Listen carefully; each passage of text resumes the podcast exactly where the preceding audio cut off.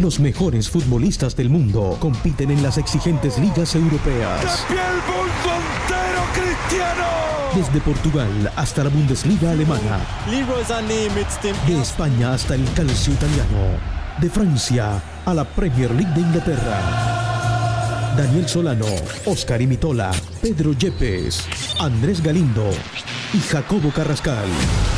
Tienen toda la información, opinión, novedades, estadísticas, transferencias, actividad de los colombianos en el exterior, Junior, la Liga Betplay y lo más importante de la Copa Libertadores.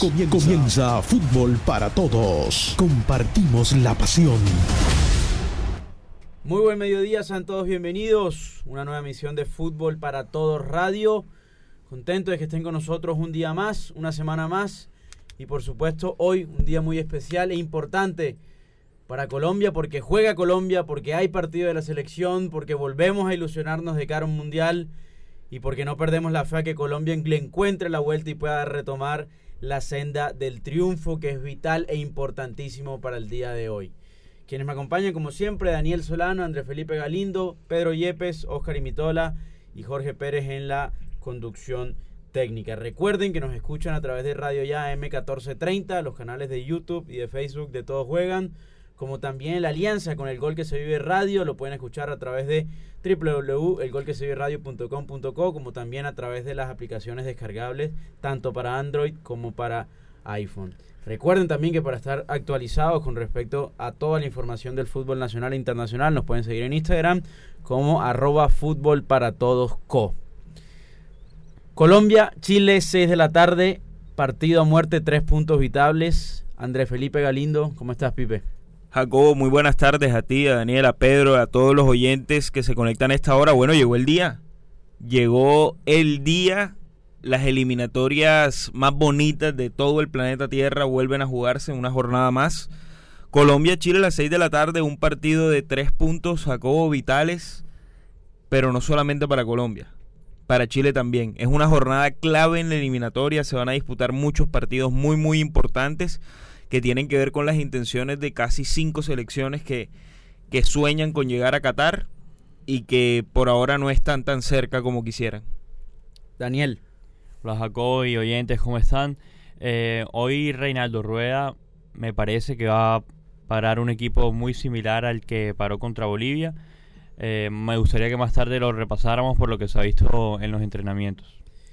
Le mandamos un saludo grande a, a Oscar Imitola, nuestro habitual compañero, que hoy no puede estar con el día con nosotros, está viajando a la ciudad de Cali, va a estar cubriendo el partido de, de mañana, del día sábado, clásico nuevamente caleño, en Palma Seca, Cali contra el América, que por cierto jugaron anoche y quedaron 2-2 en el partido de ida de, los cuartos de final de la Copa Colombia. En cualquier momento vamos a tener, tenemos ya conexión con Pedro. Saluda a Pedro, aprovecho. Pedro, ¿cómo estás? ¿Cómo te trata este jueves? ¿Cómo, está la expectativa de cara al partido de esta tarde? Bueno, con, con muchas ansias de que llegue ese momento. Es un partido bastante clave en lo que es la eliminatoria de Colombia. Siento que hace mucho tiempo no sentíamos eh, esta necesidad inmediata de sentirnos obligados a ganar sí o sí.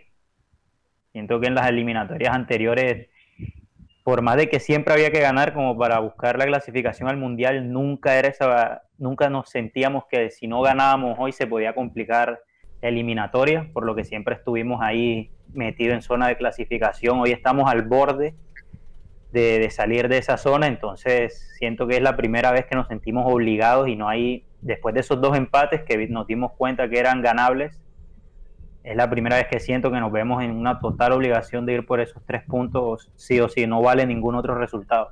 Obligado, estábamos a ganar desde, desde el partido contra Bolivia. Yo pienso que a Bolivia había que ganarle y a Paraguay pues si no se le ganó a Bolivia también había que ganarle, había que sacar siete puntos. Eran, eran partidos y oportunidades para recuperar los puntos que se perdieron bajo, bajo la dirección técnica de Queiroz, que son puntos, digamos, te goleó Ecuador en Quito y, y perdiste contra Uruguay de local.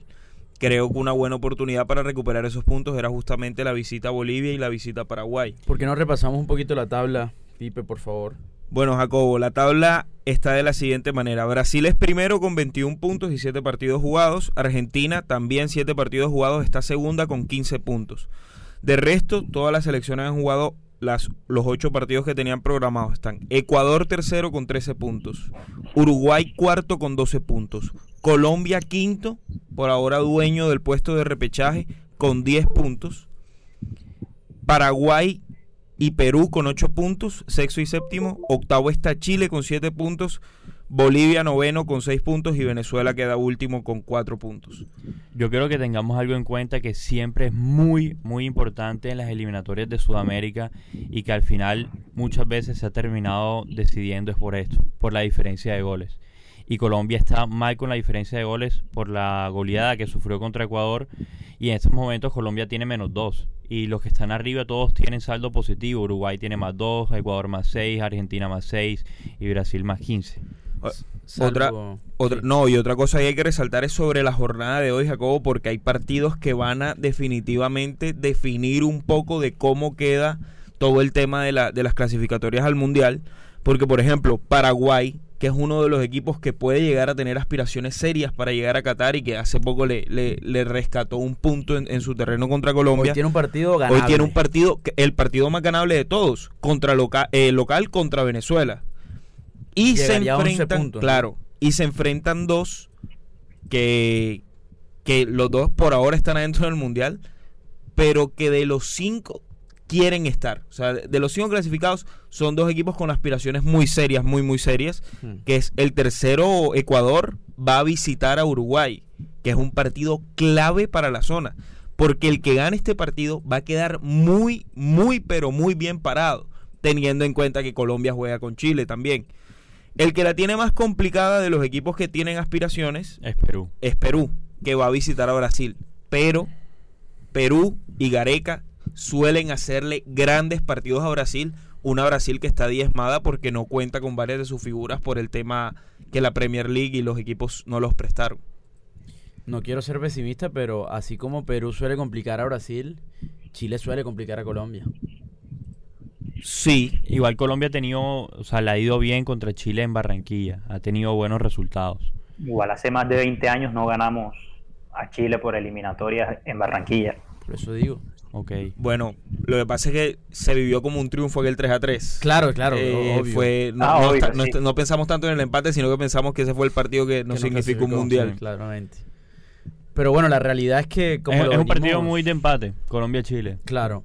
Sí, bueno, recordemos que en la primera vuelta empataron, ¿no? Con, con gol de Falcao sobre el final del partido, 2 a 2, aquel partido en Chile. Pero como, bueno, como bien lo venimos diciendo a lo largo de la semana, es vital, es vital el partido de, de, esta tarde, es vital ganar, es vital, como bien lo marcó Pedro, sumar de local, ya que de visitante no se ha podido, eh, sacar la ventaja y sacar la diferencia de local. Colombia, digamos, ha sido beneficiado esta regular campaña de Colombia eh, por los resultados alternos, muchísimos empates que nos siguen manteniendo dentro de los cinco primeros y con amplias posibilidades de estar dentro de los cuatro. Estamos solo a dos puntos del cuarto y a tres del, del tercero, que son los alcanzables, diría yo, porque para mí Brasil y Argentina claramente están un escaloncito más arriba. Pero, pero bueno, la realidad es esa y, yo creo que una cosa que nos mantiene bien, expectante es justamente el equipo que, que, pondrá en cancha rueda. Va a repetir equipo, nuevamente lo va a mover, quién será su 9, quién serán los centrales. Hay bastantes dudas, me parece, de cara a lo que será el once titular. Sabes que Jacobo estaba... Yo, yo he sido muy crítico y, y, creo que la gente se ha podido dar cuenta escuchando el programa. Yo he sido muy crítico de Reinaldo Rueda desde que agarró la selección a mí no me ha gustado su proceso, soy un crítico. A mí me hace, me hace falta esa parte del juego que no se la he visto en ningún partido. La verdad, creo que el mejor partido en cuanto a juego pueden ser esos primeros 40 minutos contra Paraguay. Que me que también me hace ilusión porque significa que algo ha mejorado como para que Colombia pueda despegar ese juego. Pero estoy revisando acá las estadísticas de Reinaldo Rueda bajo con su con su dirección técnica la selección ha disputado 12 partidos. En los 90 minutos solamente ha podido ganar 3. Que me hace ruido. Porque, porque la Copa América fue coger a muchas selecciones en bajo nivel y a un grupo bastante accesible. Era el grupo más accesible de los dos y no le pudiste ganar ni a Venezuela, perdiste contra Perú. Entonces, eh, son cosas que, que, la verdad me hacen un poco de ruido y que creo que es el momento de empezar a limpiarlas y de resarcirse porque no hay tiempo que perder. Yo creo que Reinaldo se ha demorado demasiado en encontrar el equipo ideal para la selección y por partido hace tres o cuatro cambios. Ahora, yo solo, yo otra cosa, yo creo que él también, y lo comentó un poco ayer, él siempre busca esos partidos eh, la mayoría, yo creo que desde la Copa América, el único partido hasta ahora donde vimos un Reinaldo o una selección Colombia que fue arrolladora, fue el partido contra Venezuela en la Copa América, y porque Venezuela se dedicó todo el partido a esperarnos prácticamente, y el partido de los primeros 40 minutos con Paraguay. Pero el resto, yo siempre sentí un Reinaldo Rueda que prioriza una seguridad defensiva y después ver qué pasa arriba pero sin un colectivo claro, siempre lidiando a la individualidad de Luis Díaz, en Bolivia el caso de Roger Martínez, el, en Paraguay lo mismo, buscando a Sinisterra por momentos, que Borja y Borré se la rebuscaran. Entonces yo siento que por ahí pasa el problema. Igual, a mí me parece que Reinaldo a ver, ha hecho más partidos buenos contra Brasil en la Copa América a pesar de haber perdido. Pero es que no, no a pesar de haber perdido 2 a 1. O sea, hubo buen juego. Contra Argentina también hubo buen juego. Contra, Brasil no hubo buen juego. A mí me parece que la Colombia de Reinaldo ha sido más, más que buen juego, ha sido más a empujones, agarra un poco que otra cosa. Porque, a ver, está quienes lo defiendan y digan, bueno, no ha perdido. O ha perdido poco, que es la realidad. Pero, pero repito, no, o sea, sí, se ha mantenido sólido, por si lo decimos entre comillas, pero es que realmente la generación de fútbol, el, el crear situaciones de riesgo, yo creo que en el partido donde más vi fue, como lo decía Pipe, en este último contra Paraguay. Es que, es que mire, estoy, estoy acá analizando. El primer partido de Reinaldo fue contra Perú de visitante por eliminatorias, que ese partido quedó 3 a 0. Que, Ahí nos ilusionamos. No, no, más allá del resultado, pues siento que en ese partido fue muy raro porque no pasó casi nada, pero ganamos 3 a 0. Hubo muy buenos rendimientos de algunos jugadores de la selección, pero lo que sentía era que jugamos contra un Perú muy debilitado, un Perú que parecía que uno lo veía y uno decía, este equipo ya está fuera del Mundial. Ahora, y después, de la expulsión que elevamos el nivel en ese partido. Claro, claro. Y después juegas contra Argentina, que rescatas un punto a los empujones, como dice Jacobo, porque fue a los empujones y que Argentina nos pegó un repaso el primer tiempo, porque nos bailaron y ese partido pudo haber seguido aún más abultado el resultado. Ahora, tú dices que Colombia no, no pierde mucho, pero es que me preocupa lo poco que gana. Y me preocupa que lo poco que ha ganado, que, lo, que es lo que más se destaca, ha sido todo por individualidades el brillo, a ver, el, el, éxito. Colombia quedó de tercero en la Copa América por Luis Díaz. Sí, sin duda. O sea, quedó de tercero porque Luis Díaz jugó en un nivel pletórico que la verdad nos, nos sorprendió a muchos. Otros ya lo esperábamos y sabemos la calidad de jugador que es.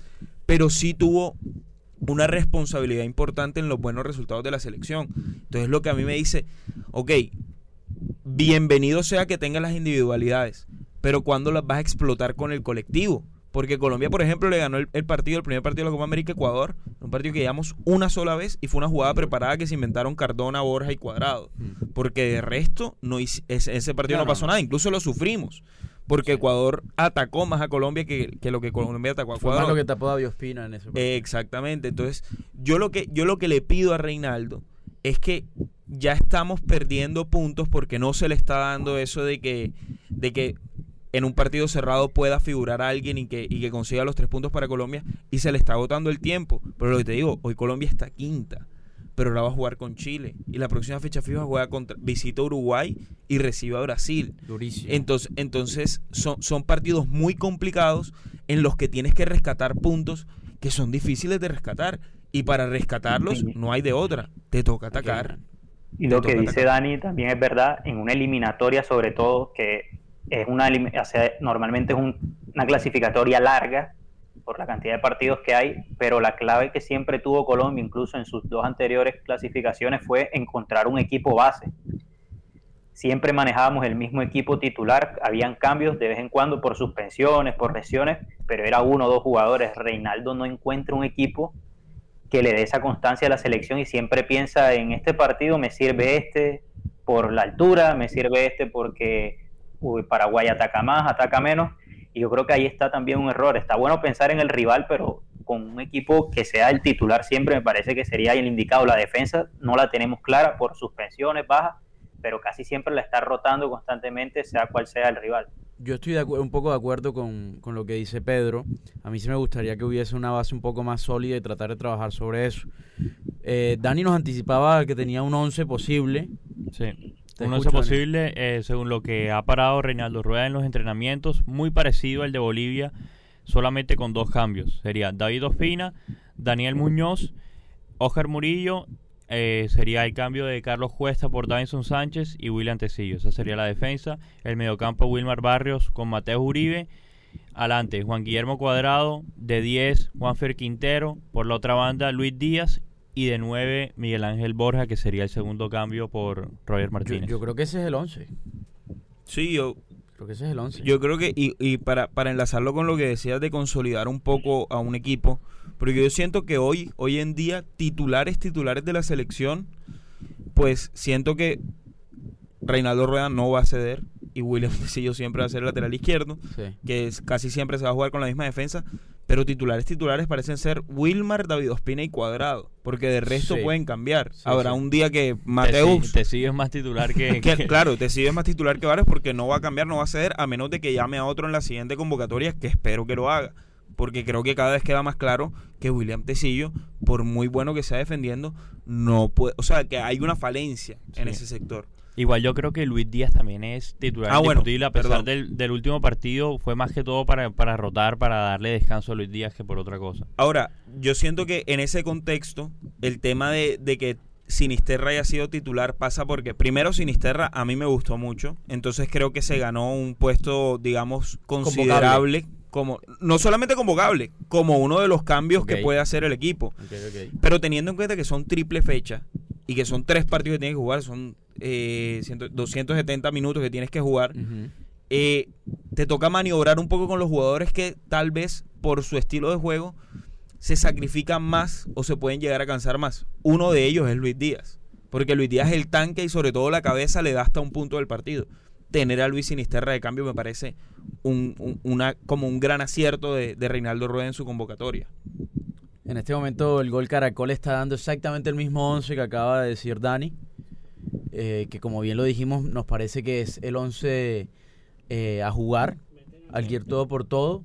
Cuesta estaría reemplazando a Davinson Sánchez y el y el bueno, los cuatro adelante serían Cuadrado, Quintero, Díaz y Miguel Ángel Borja, que yo creo que debe ser también un hombre que no da haber duda con respecto al frente de ataque. Y todo indica que la selección chilena va a jugar con línea de 5. Jugarían 5-3-1-1. ¿Tienes los nombres? ¿Te animas a tirar los nombres? Sí, sí, sí, los tengo. Tiremos los nombres. Eh, Claudio Bravo, Mauricio Isla, Pablo Díaz, Gary Medel, Enzo Rocco y Eugenio Mena. Sería la línea de 5. En el medio, Arturo Vidal, Tomás Alarcón, Charles Aranguis. Y arriba, Diego Valdés con Iván Morales. Recordemos que no está Eduardo Vargas por suspensión de amarillas. Tengo, me queda una duda. Carlos Cuesta es zurdo. Yo creo que es derecho. Estoy, estoy buscando. Creo que es derecho, sí. Porque. El otro yo creo que es zurdo porque estuve escuchando que había la posibilidad de que jugáramos con dos centrales zurdos. Creo, creo estoy, estoy corroborando. Y Pedrito, tenemos la terna arbitral, ¿no? Sí, Jacobo, aquí tenemos, tenemos el central, será Andrés Cuña, Uruguayo. El asistente uruguayo, sí. El asistente número uno será Nicolás Tarán. El asistente dos, Pablo Laren. El cuarto árbitro será Cristian Ferreira. El bar será Rafael Trasi. Y el A-bar será Gustavo Yarena. este, equipo, este equipo de Chile solo ha ganado un partido en las ocho fechas. Hombre, es que yo le puedo decir una cosa. Chile se quedaría faltando la mitad de la eliminatoria solo con seis puntos si llegas a ganar Colombia. Con siete. Con siete. Tiene siete. Tiene siete. Bueno, solo con siete puntos. Tendríamos, o sea, eso quiere decir que tendría que ser aproximadamente unos 20, 19, 20 nueve fechas en, nueve fechas restantes. Ah, es que este Chile pierde hoy está, está prácticamente eliminado. No, no, yo no me atrevería a decir No me atrevo a tanto, pero sería... Pero si es un gol... No, y sería un golpe quedarse fuera del Mundial, sería un golpe por esta generación, por dos mundiales, y perdiste... Perdiste el... Digamos, la oportunidad, porque el futuro para Chile no pinta muy bien. Ya cada vez son más viejos Charles Aranguis y Arturo Vidal, que son como dos referentes de un proceso histórico que muchos catalogan como la mejor selección en la historia de Chile. Y es que, digamos, eh, los nombres de Chile los estamos viendo desde hace 10 años, son los mismos nombres. Claro, igual hay unos que siguen en muy buen nivel. Hay otros que se han ido cayendo, como Alexis Sánchez. Entonces, también toca ver eso, ¿no? De que Chile también tiene la responsabilidad de, digamos, de, de continuar ese camino histórico y además, eh, digamos, con una sed de revancha de llegar a un mundial porque se quedaron afuera de Rusia y quisieran jugar el mundial de Qatar como con, sus últimos referentes. Recordemos que aquí antes para, aclarar estuve estuve aquí buscando porque me entró la duda sobre Jairo Moreno ya que es el jugador que todos estamos esperando que el día de hoy que estamos en Barranquilla necesitamos ese, juego más ofensivo que pueda participar y, en los últimos seis partidos de que llegó a Pachuca en México ha jugado siempre de lateral o de carrilero. O sea que no es una posición que él desconozca. Lleva seis partidos y de esos seis fueron en cuatro fue carrilero y en los otros dos fue lateral. O sea que podría ser una opción que ya Reinaldo Rueda se dé cuenta que William Tecillo da muy buena marca y apoyo defensivo, pero llega a ciertas situaciones donde tal vez la confianza que se tiene al ataque no es la misma que se puede tener Jairo, que en esa posición está más acostumbrado. Pipe, quiero que me des el perfil y el nombre completo de Carlos Cuesta. Carlos Echeomo Cuesta Figueroa. Ese hombre. Ese hombre, perdón. Ese hombre. Ese hombre, ¿qué es el nombre? sí, Carlos Ese hombre, segundo nombre. ¿Y perfil? Eh, número 46 juega en el Genk es derecho. Es derecho. Es derecho. Y es más joven que todos los que estamos en esta mesa. 9 de marzo de 1999. Le pelea con Oscar. Le pelea con Oscar. Oigan, la realidad es que mm, una cosita quería decir. Recordemos que Junior no jugó el fin de semana. El Metropolitano está en óptimas condiciones para este partido. Un tapetico, diría Jorge Pérez. El, el, ¿Cuándo fue el último partido? Hace poquito hubo un partido de Junior que justamente estaban hablando de la cancha en la transmisión porque sí se veía un billar, o sea, Wembley. Eso está ni billar de acá de la 43, papá. A los que va Jorge Contra Pérez. El Pereira, dice Jorge Pérez. Contra el Pereira. que fue, sí, que, en la transmisión estaban, digamos, elogiando el, terreno de juego y que espero que no haya Farid Díaz que se queje hoy y que no le eche la culpa al terreno de juego. Boletería agotada, boletería agotada. Recuerden que el 50% del aforo será el, el permitido. Y para los que van a estar viendo el partido en sus casas, cómodos, desde, desde su hogar, hombre, siempre bueno para estas fechas tener el aire acondicionado bien potente, ¿ah? Y que más que con Refri Country. Apoyo total de fútbol para todos. Refri Country, suministro, instalación, servicio de mantenimiento y más. La mejor solución para tus aires acondicionados en Barranquilla. Más de 25 años de experiencia. Refri Country, una, una empresa certificada. Comunícate al 301-569-8718 o también en Instagram como arroba refricountrysA. Hoy bastante calor en la ciudad de Barranquilla. usted? Así, 31 grados, 31 grados y 79% de humedad. Así que le va, le va a costar al Chile eso. Ojalá podamos hacer sentir esa localidad que representa. Sensación térmica de 37 grados. Y, y sabes que, Dani, que el otro día lo, lo comentabas en, acá en, en Fútbol para Todos. Uno de los temas de Chile y que siento que a eso se puede atribuir que hayan perdido con Brasil a pesar del muy buen primer tiempo, es que cuando se les acaba el tanque son pocos los revulsivos que tienen en el banco, porque es una plantilla un poco corta son pocos los revulsivos, digamos, para seguir insistiendo con esa idea de juego que tienen como tan intensa, tan, tan efusiva, tan, porque le propuso mucho ataque a Brasil además. Entonces eso puede ser una carta a favor que pueda tener Reinaldo Rueda. Y es, vamos a jugar en Barranquilla, vamos a jugar en estas condiciones climáticas. Con nuestra gente. Vienes, vienes de dos partidos, porque ya jugaste dos partidos en esta, en esta triple fecha. Estás cansado, porque casi todos los jugadores pueden venir cansados y que Colombia tenga un poco más de recambio en el banco de suplentes le puede significar una ventaja considerable para rematar bien el partido y que ojalá se nos dé nos llevemos los tres puntos. De acuerdo, de acuerdo. Yo creo que ahí ahí se puede ahí se puede ver la diferencia. Tal vez al principio a ser un partido un parejo donde pueda estar en empate tal vez y en el segundo tiempo Colombia haga la diferencia. De hecho Colombia eh, ha marcado varios goles en el segundo tiempo de los partidos y creo que la mayoría de los goles ha venido más en el segundo tiempo que en el primero. El, mismo gol de Falcao contra Chile, por ejemplo, en la, en la primera vuelta. Que hoy, pues también damos información, hoy comienza la segunda vuelta de la eliminatoria. Comenzamos a ver una vez más a, los rivales de, de la primera vuelta, ya fecha 10, ya estamos pasaditos del Ecuador de la eliminatoria, dato importante a considerar teniendo en cuenta que falta poco para que se defina todo. Por aquí hay varias personas que nos mandan saludos, les agradecemos la sintonía como siempre. Em, vamos a darle paso, doctor Barreto, estamos con usted. Hola, ¿qué tal? Buenas tardes, ¿cómo les va? Bien, bien, doctor Barreto, ¿cómo se prepara de cara a este partido vital? justo era la, pregunta que yo les tenía a ustedes, porque eh, la gente de cierto target de edad, algunos, o sea, cada quien tiene su historia. Yo todavía tengo la duda entre si me voy donde el checo que él organiza tiene unos nuevos aparatos y pantalla y toda esa vaina.